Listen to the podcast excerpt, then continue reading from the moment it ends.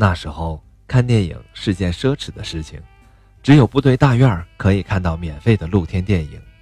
在风中，在雨中，在雪中，我们凝视荧幕上演绎的一幕幕悲欢离合，而忘却了人间的冷暖。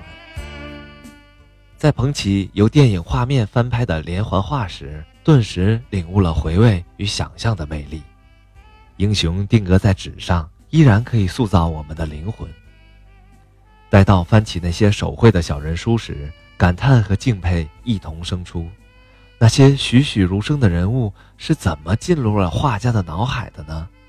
等到明白了，竟然无言以对。原来蛋画家用的还是些笨办法。刘继友作画呀，有一股吃劲儿，有时竟闹出不少笑话来。一九五三年，刘继友结婚不久。有一回呀，在街上看见了一个老人，形象很好，就对着他画了起来，围了不少的观众，甚至造成了交通的堵塞，他却一点儿也没有发觉。你如果在路上碰到刘基友啊，只要向他打招呼，就会吓他一大跳，因为他只想着画中的那些东西，根本啊就没看见你。在家中吃饭。他桌上啊摆满了美味佳肴，他都看不见，一边琢磨画中的艺术境界，一边下意识的只吃着眼皮子底下的那一碟子菜。他带孩子逛动物园，对着老虎就画了起来，这画着画着就入了迷，结果把孩子给弄丢了。孟清江先生的这几段描述，让我们看到了一个大智若愚的画家。看似简单的一幅幅线描，倾注着画家毕生的心血。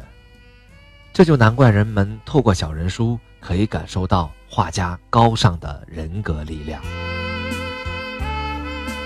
如果连友们当中有暗号，其中一则肯定是《山乡巨变》。贺有直先生的四册《山乡巨变》已经成了连友争相收藏的宝物。我曾开玩笑地说。如果哪个山乡有一百套山乡巨变，那这个山乡马上就能巨变。而山乡巨变的的确确描绘了清溪乡一个中国式标准村庄的巨变。他还告诉我们，爱情无所不在，因为错综复杂的斗争并没有耽误刘雨生与盛家秀的爱情。山乡巨变启发同行，可以从传统线描和明清版画中汲取营养。他还告诫我们，艺术需要对真实生活的体验。为了这四本小人书，贺先生三次深入农村，全身心的投入，才使我们从他的笔下领会到乡野之趣。在我出生的一九六三年，第一届全国连环画创作评奖，而第二届评奖的一九八一年，正是我完成启蒙、步入大学校园的时候。我的精神家园的建立，竟然如此准确地与小人书暗合着。其实和严梅华先生，我只是在画上拜见过，见过真人的只有王洪立、戴敦邦、顾炳新等几位老先生。两千零一年冬天的哈尔滨，冷得不寻常。我在连环画节上一眼就看到了顾炳新先生，我脑海中。瞬间浮现一个人物，杰尔任斯基，那是他笔下众多人物中的一个。顾先生和杰尔任斯基如此相像，也是精瘦，也是干练，也是铁骨铮铮。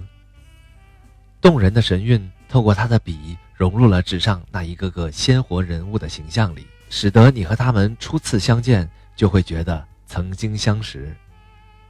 顾先生握着笔，低头为热情的连友签名。冷静的神态让你察觉不出他走过多少不平静的日子。